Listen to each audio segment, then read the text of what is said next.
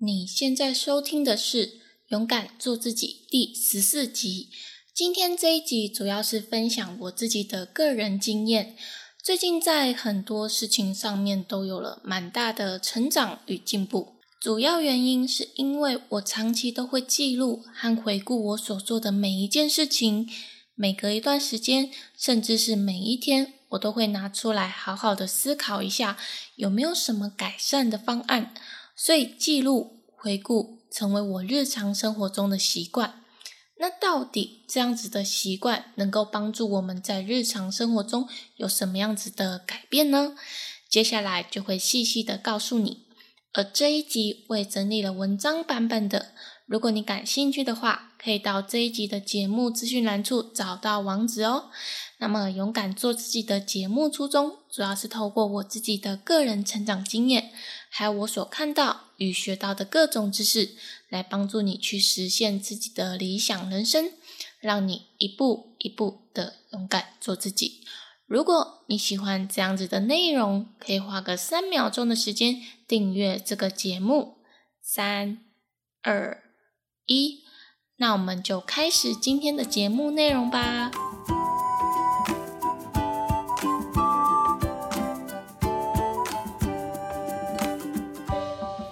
本周的正能量语录是：每天醒来，告诉自己，只有微笑才会美丽，奔跑才会有力量，努力才会有成功。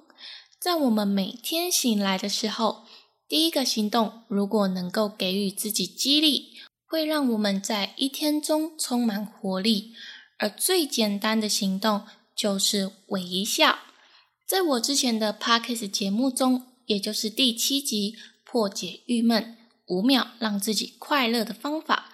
这集节目中就有讲到，只要简单的微笑就能够让自己的心情好了七八成以上。而且，当你心情高兴的时候，接下来会让你更有动力开始一整天的计划。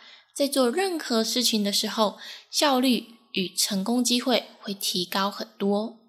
所以，明天早上。记得起床第一件事情就是让自己开始微笑吧。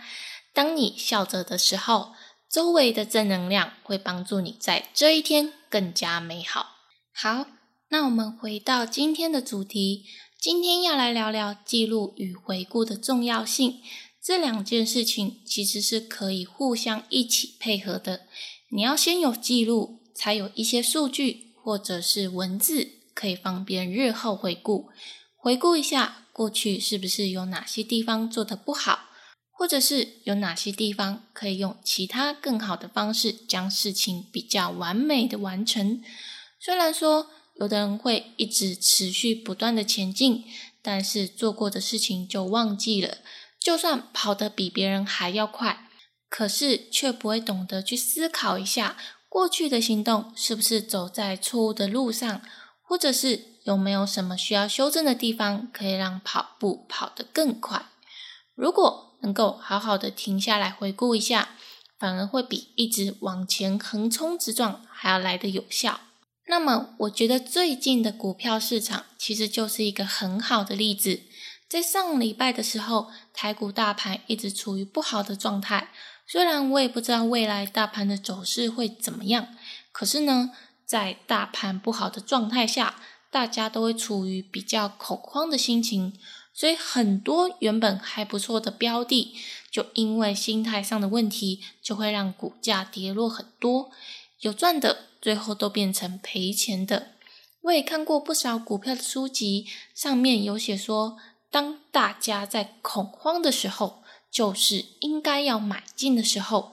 所以在现在这个时期，大家在这么恐慌的情况下，我想，一定有一些人正在大量买进便宜的股票，等待回弹时就是赚大钱的时候。好啦，今天我们并不是要说股票投资赚钱，而是要说，在大家这么恐慌的时期，善用记录与回顾，或许可以帮助你度过在现在艰难的时期。其实我自己在研究股票时，也是会觉得很恐慌。很容易会做出错误的判断，但是在前阵子我就开始写下交易日志。那交易日志就是在你当天收盘结束之后，就记录一下今天在市场上看见什么样子的情况。比如说，大盘因为什么样的关系而大跌，而大部分的投资人的心态大概是怎么样呢？然后今天交易了哪些股票？还有回顾一下过去观察的标的，到现在的走势是如何的。最后一个最重要的，就是在每日的交易记录结尾，告诉自己一句激励自己的话，帮助建立信心。所以，自从我开始写交易日志之后，虽然还是会感觉到恐慌，但是其实恐慌的程度已经没有过去这么严重。过去，只要我看到大盘跌得很严重，我就会开始思考现在的行动到底适不适合。然后就会变成一整天都会很紧张，导致我其他的事情都没有办法专心的去做，最后就会变成这一周好像没有好好完成任何一项事情，心情上反而会更糟。那现在就比较不会了，虽然说白天还是会有那一种恐慌的心态，但是有一些判断就没有像之前一样那么鲁莽。而且写完交易日志的当下，本来觉得很失落，写完了之后，原本失去信心的我，又再一次变得有信心，对于未来也充满比较多的希望。当然，对于未来在判断的时候，也会变得更加的精准、更沉稳。所以，我觉得交易日志就是一个很好的记录与回顾的例子。题外话的一点是。如果你也是正在从事金融商品的交易，或者是股票，我都非常建议可以写下交易日志，每天可能花个十到二十分钟，快速的记录一下。长期下来，你会发现你成长的很快，而且毕竟是赚钱的事情，每天坚持做一点记录与回顾，我想成功赚到钱的机会应该会提高很多。刚刚讲的是股票回顾的状况，我想一定也有一些人是不做股票的。那我们就来聊聊日常生活中的记录与回顾好了。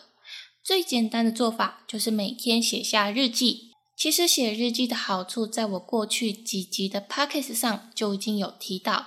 除了能够记录每日生活的美好时刻之外，也可以去思考一下当天做了哪些事情。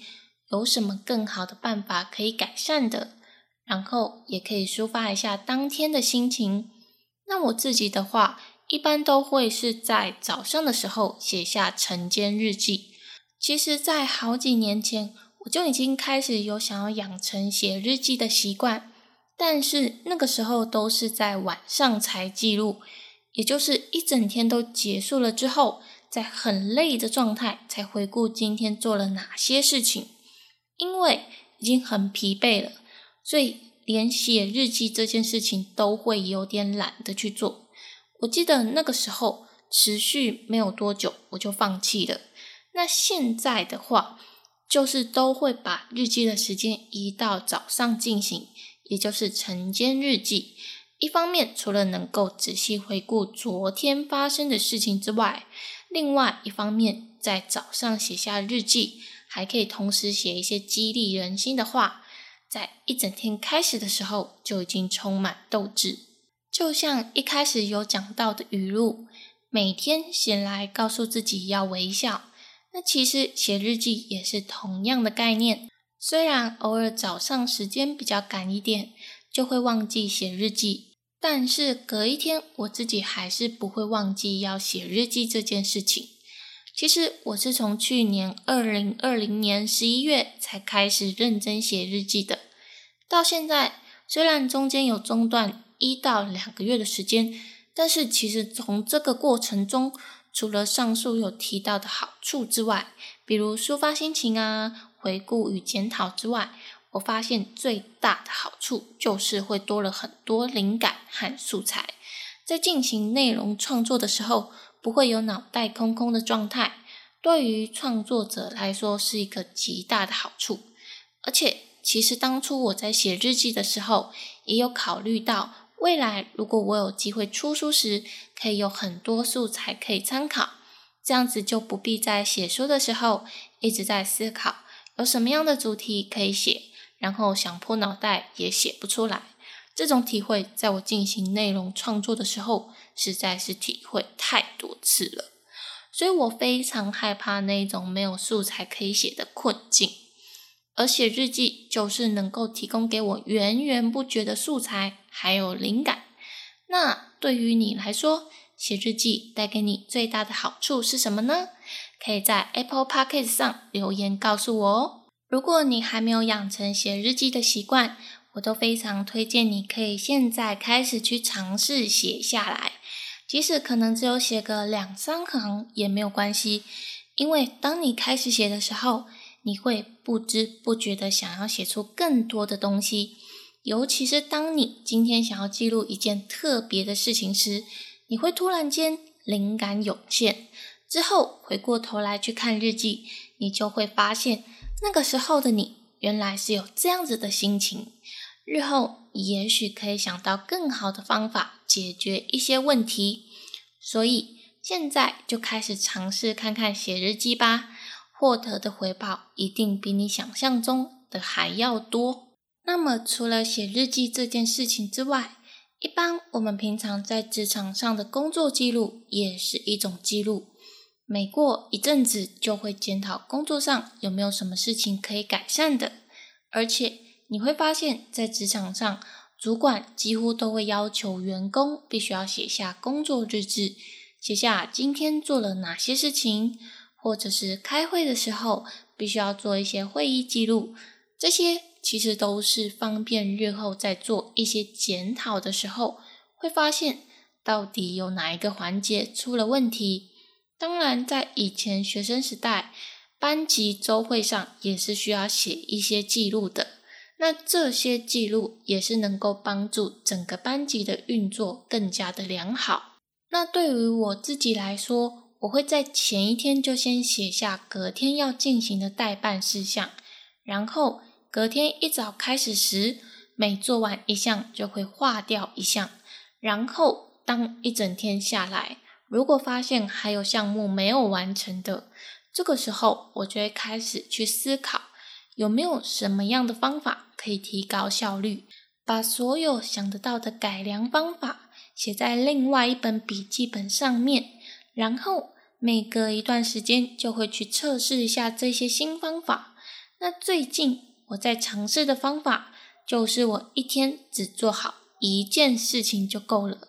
在过去，我自己都会在一天之内安排好几项不同类别的事情，可是。当一整天结束之后，我发现我只有做完差不多二分之一左右的事情，好一点可能会完成四分之三的事情，但是没有一天是完整的将今天的工作项目给完成的，所以这个时候我的心情就会非常低落跟没有自信，因为我觉得整个进度被拖延了。然后隔天就会再继续做完前一天没有完成的事情，再来。当今天做完昨天的事情时，今天就已经过去一大半的时间了，心中的压力就更大了。而且这样子的状况重复好几次，一整周下来，就会开始怀疑现在正在做的事情到底对于未来有没有用，而且会变得没有自信。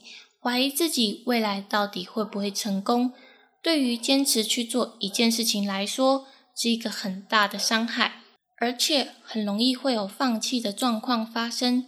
所以在前阵子，我看了一本书，叫做《创造与梦想》，那作者是亚马逊创始人贝佐斯。书中主要是关于亚马逊的股东性内容，还有贝佐斯访谈与演讲的记录。经过整理所集结成的一本书，里面有一个章节就讲到，贝佐斯一年只做好三个大决策，一天也只做好三个决策。因为如果你今天做了上百、上千个决策，每一个决策所花费的时间极为短暂，你会没有办法好好的思考怎么做才是对于整个公司的运作比较好。所以。决策的品质就会下降。那长期下来，虽然做了很多事情，可是你就会觉得好像没有进步太多。所以在书中，贝佐斯就讲到，做好少数几个好决策，远比做很多品质差的决策还要来的重要。所以这也就是为什么我现在开始要练习一天只做好一件事情就好了。虽然我不知道这样子的成效如何，毕竟我也是最近才开始的。那如果真的有成效的话，之后我会在 p o c k e 上分享给大家。所以，透过每天的工作记录，就能够检讨与想出一些新的方法来改良工作效率。长久下来，成长性一定是非常大的。当然，工作记录上还包含我在完成每一件事情时的记录。比如说，我现在其实，在阅读完每一本书之后，我都会为每本书写下书评，还有发布书评在部落格上，甚至是。我还会把它制作成 YouTube 影片或是 Podcast 音频，所以基本上我每一本书都会经过三到四次的重复输出。因为这样子的情况，所以我需要花更多的时间来优化制作内容的效率。在一开始，我确实需要一到两周的时间才可以完成。现在的话，就是时间上拼一点，就可以在一周内完成。虽然说，对于这么庞大的转换输出上，还是需要提高效率，才能够在短时间之内迅速的完成。这是目前我一直在思考的地方。不过，不得不说，我在每次的记录与回顾的过程中，真的帮助我解决很多问题。不管是在股票，或者是工作，还是日常生活中，其实都为我带来很多的好处。有的时候，我们拼尽全力往前冲，也不要忘记回过头来想一想，这个过程中是不是有更好的方法可以让我们冲得更快一点？或许有一天可以不用花费太多的力气，就可以直接抵达终点。比如说，想出可以制作出一台车子，让你以时速一百公里快速抵达终点。好的。今天呢，就是简单的和你分享我最近透过记录与回顾的方法，在很多事情上有了很大的进展。我自己实际获得的好处比我想象中的还要多。所以，如果你在努力一件事情上面始终得不到很好的成效，或许你可以停下来好好思考一下，过去所做的一切有没有值得你去优化的地方。那么今天非常感谢你的收听，因为你的收听让我更有动力去做勇敢做自己的 podcast 节目。如果你喜欢这样子的节目内容，可以订阅追踪我，或是可以追踪我的 YouTube、IG，让我一直带给你正向的知识，伴随你一起学习成长。也欢迎帮我到 iTunes Story 上帮我打新评分加留言，详细链接。都在节目资讯栏处，我是玲玲，我们就下集再见喽，拜拜。